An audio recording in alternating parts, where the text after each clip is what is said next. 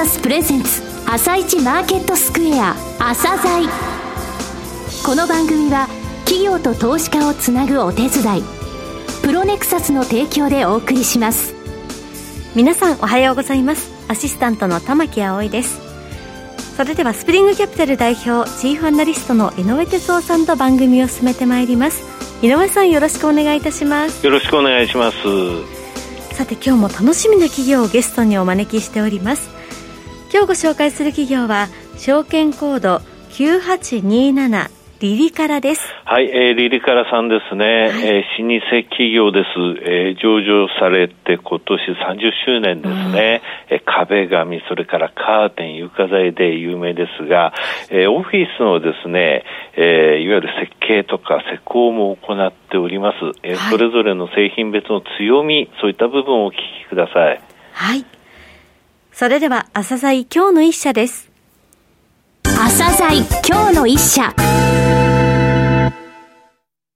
本日は証券コード9827東証ジャスダックスタンダードに上場されているリリカラさんをご紹介いたします。お話しいただきますのは代表取締役社長の山田俊之さんです。本日はよろしくお願いします。よろしくお願いします。今年上場30周年も迎えられる老舗企業さんですが、簡単に事業内容のご紹介をお願いします。当社は、あの、1907年に創業し、1949年に法人として設立いたしました。当初は、襖紙、表層材料、和洋紙の卸、小売りを専業として事業を開始いたしました。現在は、快適な生活空間を創造し、提案するということを企業使命として、個人住宅からオフィス、ホテル、商業施設、公共施設などの空間づくりをインテリアという視点からトータルに提案をしております。二、はい、つ事業領域がありまして、一つはあのインテリア事業と称しております。工場を持たないファブレスメーカーではありますけれども、うん、壁紙、カーテン、床材といったインテリア製品をリリカラというブランドで販売するメーカーの立場であります。はい。はい、えー、もう一つですね、スペースソリューション事業という事業がありまして、こちらはですね、あの、インテリア空間の設計施工の立場として、オフィス、ビル、ホテル、住宅といったインテリア空間の設計や施工を行う事業になっております。インテリア事業の何か特徴みたいな部分ってあります？メインの商材は壁紙であります。はいえー、今現在はやはりあのマクロ経済指標であります、うん、新築住宅の供給個数との、うん業績の連関が高いということになっております。で、この新築住宅につきましては、伸び悩む傾向にありまして、はい、日本では、衣食住の中では、やっぱり住に不満を持つ人っていうのはまだまだ多いなと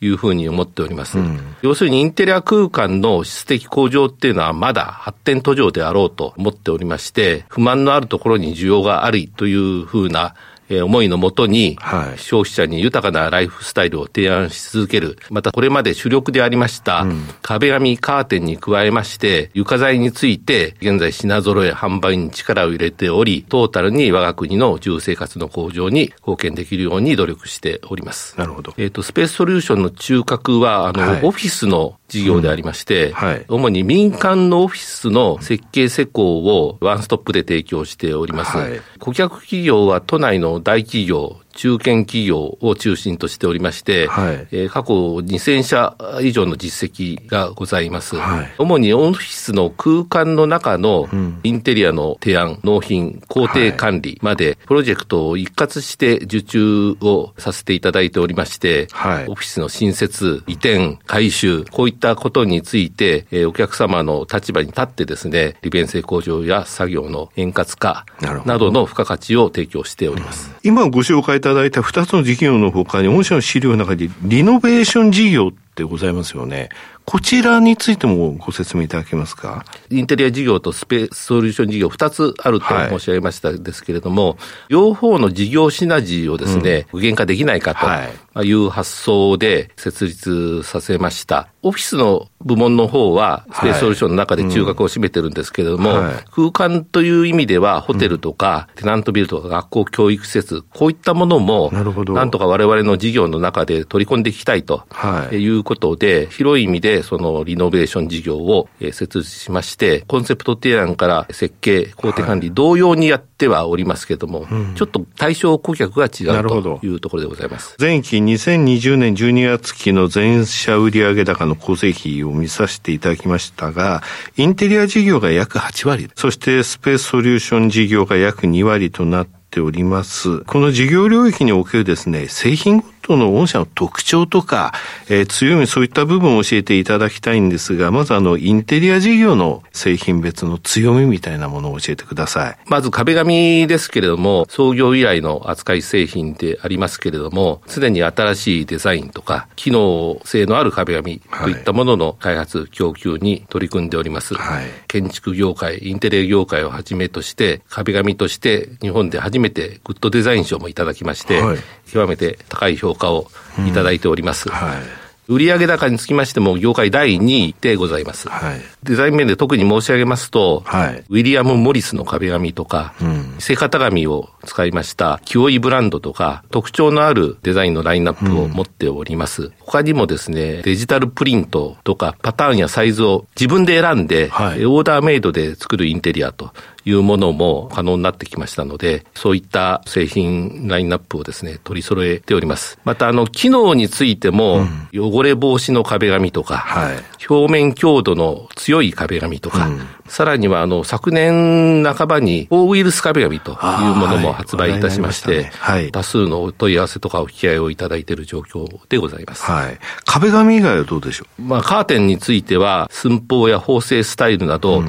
えー、オーダーメイドで供給されております。はい。まあ、販路は、あの、一般住宅の他に、ホテル、病院、福祉施設など、様々な販路がございます。えー、商い商品としては、床材ですよね。こちらのところにつきましても教えてください。はい、空間の中では、一番大きな面積を占めておりますので、インテリアを提案するにあたっては、重要な要素だと思っております。はい。水回りに強いビニール系床材で申し上げますと、うん、住宅で広く使われているのはクッションフロアでございます。はいはい、その他に LY タイルというタイルの,、あの商材もございます。賃貸住宅であれば、リリからレイフロアっていう賃貸住宅向けの床材、はい、それから施工性に優れたタイルカーペット、こういったものもラインナップしておりまして、一般住宅から商業施設まで、やはりリリカラブランドの床材のラインナップの強化に力を入れております。はい、今、東京、大阪、福岡にショールームがございますので、そちらでリアルのサンプルをご覧いただけます。うん、なるほど。スペースソリューション事業ですね。こちらの強みの部分も教えてください。中核はオフィス環境分野であります。はい。で、主に民間企業のオフィスの設計、施工をお任せいただいております。設計にあたっては、デザインの提案、それだけでなく、新しい働き方の提案ということにも力を入れております。はいうん、従いまして、提案する前にですね、顧客企業の例えば経営方針だとか、事業内容をよく理解させていただいて、はい、時には従業員の方に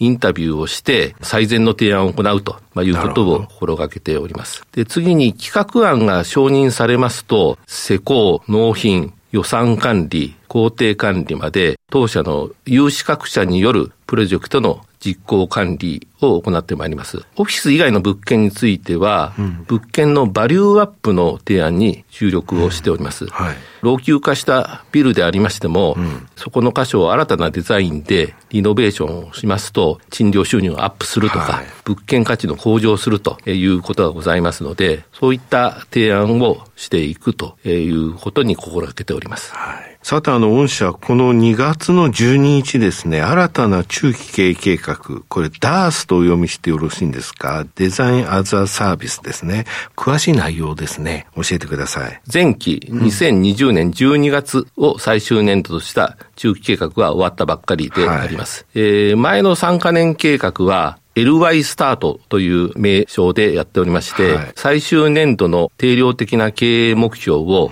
売上高385億円、営業利益5億3000万円と定めて邁進してまいりました。この営業利益につきましては、1年前倒して達成できまして、非常に順調に推移しておりました。はいうん、一方、前期は新型コロナウイルスの感染拡大という影響がありましたので、結果的には最終年度の定量目標のクリアはなりませんでした。そうでしょうね。はい。で、今回2021年度から23年度までの中期経営計画 DARS というものを定めております。コロナウイルスの影響が一応この3か年の間にある程度収束が見られるという前提で策定をしております。はいただし、感染収束後も、社会や事業環境には、やはり様々な変化があるだろうと。そうでしょうね。で、需要の一部はやはり感染拡大前の水準には戻らないという前提で作成をいたしました。はい。で、一方で、デジタル技術の社会への浸透とか、新たな生活様式の定着につれて、新しいビジネスチャンスというものも出てきております。うん、まあ、そういったものの取り込みを、この中期計画で実現してまいりたいと。並びに事業構造も変革していきたいということを盛り込んでございます。はい、で、新たな中期計画ですけれども、もともと2030年に SDGs という、ね、あの、社会目標がございますけれども、うん、それに事業面で寄与していきたいということで、はい、積極的に活動していくという方針を立てております。で、その重点取り組み施策として計画をまとめたものであります。うん、達成のためには、やはり ESG への積極的な取り組みによるガバナンスの強化、並びにダイバーシティの推進というものを図っていきたいと思っております。はい、で、この基本戦略の柱として、はい、事業構造の変革、新たなビジネスチャンスの取り込みという二つの柱を設けております。はい、で、事業構造の変革についてですけれども、はい、業績目標指標を改定いたしまして、はい、売上高をトップラインとせずに、うん、売上総利益で目標設定をしていこうと、はい、やはり質的な充実ということを第一に考えていきたいと思っております。なるほど。コロナウイルスの拡大に伴いまして、はい、デジタル技術を業務効率化の中に取り入れていきたいということで戦略を掲げております。具体的には e コマースとか、うん、それからデジタル技術を活用したソリューションビジネスを創出する。はい、まあこういった目的が一つと。うんえ次にスペースソリューション事業では、オフィスにおいて新たな働き方を提案する。そのためにデジタル技術を活用した新製品、新サービスを導入するということも視野に入れております。さらにはですね、競争マーケティングによる商品開発の推進、あるいはデザイン提案や不動産情報の提案などの付加価値提供の強化、うん、まあ、こういったメニューを掲げております。具体的に申し上げますと、昨年壁紙を中心とした弊社製品の e コマースサイトを立ち上げました。また、スペースソリューション事業においては、一昨年から不動産仲介事業を手掛けておりますけれども、はい、より企画の段階からお客様の事業に関与できるということで、ソリューション提案を強化していくということにつなげていきたい。えー、まあ、これらの事業を通じて、結果的に2030年に SDGs の目標達成に企業貢献していくと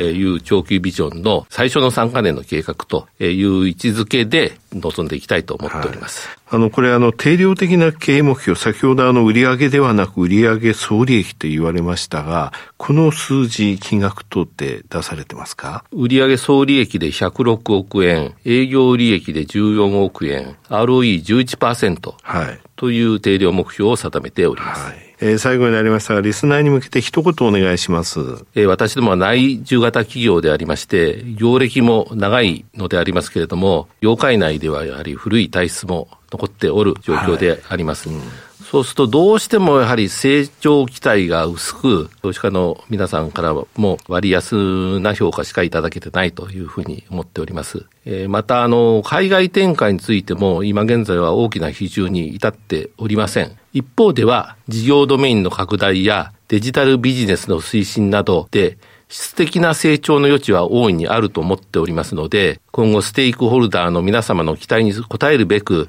努力してまいりたいと思っております、うん、山田さん、本日はどうもありがとうございました。ありがとうございました。今日の一社、リリカラをご紹介しました。さらに井上さんにお話しいただきます。はい、えー、リリカラさんですね。壁紙、カーテン、床材、こういうインテリア事業と、あとオフィスを、えー、設計施工するということなんですけれども、はい、まあ、リノベーションの際にもですね、こういったところでバリューアップが図れると、あと中継のところで不動産仲介事業もね、え昨年からやってますというお話ありましたので、はい、早いタイミングからそういった部分に入っていけるってことですよね。あの、中継、新しいの出されました。が、前回の中継はね、えー、利益につきましては、その1年前倒しで達成してたんですね。はい、まあ、去年はコロナがありましたけれども、ちょっとこの会社への評価って PBR で見ると、昨日現在0.32倍なんですよ。えー、えー、ちょっと割安で放置されているなというところはあるんですけれども、はい、今回の中継で SDGs、えー、ESG をきっちり見据えた方針を立ててるということですね。あの、ロングバージョンもありますけれども、はい、あの、ダースというですね、えー、ネーミング、えこの由来からですね、お話しいただいてます。はい。はいえー、では、ホームページの、朝鮮ホームページの方で、リリからのロングインタビュー、ぜひお聞きください。それでは、一旦お知らせです。企業ディスクロージャー IR 実務支援の専門会社、プロネクサス。上場企業のおよそ6割、2200社をクライアントに持つ。これはアジア証券印刷の時代から信頼と実績を積み重ねてきたからこそ。さらにプロネクサスが目指すのは企業と投資家をつなぎ日本の株式市場を活性化させることです。プロネクサス私たちは個人投資家の皆さんを応援します。井上哲夫今日のストラテジー。それでは井上さん、後半の解説もよろしくお願いいたします。はい、えー、マーケットの方強いですね。えー、ダウ7連として、今朝はちょっと落ちましたけど、その代わりナスダックが2日続伸と、えー、まちまちっていうんですけどね、どっちかが上がってどっちかが下がるというような状況なんですが、はい、これあの、マーケット強いから起きることなんですよね。えー、弱かったら一方方向で、えー、下がったりしますのでね、はい、この今までのそう、ちょっと不安要因として挙げられてたのは金利、アメリカのトレジャリーボンド、えー、国債の利回りの上昇、実質金利の上昇ということは、うん、えー、先週もお話しましたが、えー、先週申し上げました10年国債の入札、30年債の国あの国債の入札、うん、えー、そして今朝の終わりました20年債の入札、えー、なんとか、えー、無事に終わりましたということです、はい、えー、この状態からですね、金利についての見方っていうのは今週のあの、二つのイベントで、ある程度見方は収まると思うんですよ。えー、ただ、それは何かというと、FOMC と日銀の金融政策決定会合なんですが、はい、えー、日銀の金融政策決定会合の方から言いますとね、はい、えー、黒田総裁のコメントでネガティブなものは出ないというふうには思ってるんですよね。というのは先々週ね、えー、いわゆるあの、長期金利の変動幅0.2%って今定めているものを0.3%、つまり上振れ、下振れがあってもいいような状態になるんじゃないかと、そういう懸念をですね、マーケット抱いていたら、はい。断固として必要とも適当とも思ってないと言って、え幸先が1円も5番上がるってことがあったんですね。でアメリカの方なんですが、FOMC 一つだけ注意しているのが SLR っていう言葉なんですよ。はい、これ何かっていうとコロナの影響で去年ね、今年の3月まで、え銀行の自己資本比率に絡むレバレッジ比率に国債入れないっていうふうになってるんですよ。えー、だこれがもし変わってこの3月末な、まだ何も言われてないんですね。これ戻すって言われたらちょっと今、えー、国債ずいぶん持ってるんで、銀行。これが売りに出される可能性はあるというのだけは要注意ということです。はい。わかりました。井上さん、本日もありがとうございました。また来週もよろしくお願いいたします。この後は東京市場の寄り付きです。朝鮮この番組は企業と投資家をつなぐお手伝いプロネクサスの提供でお送りしました。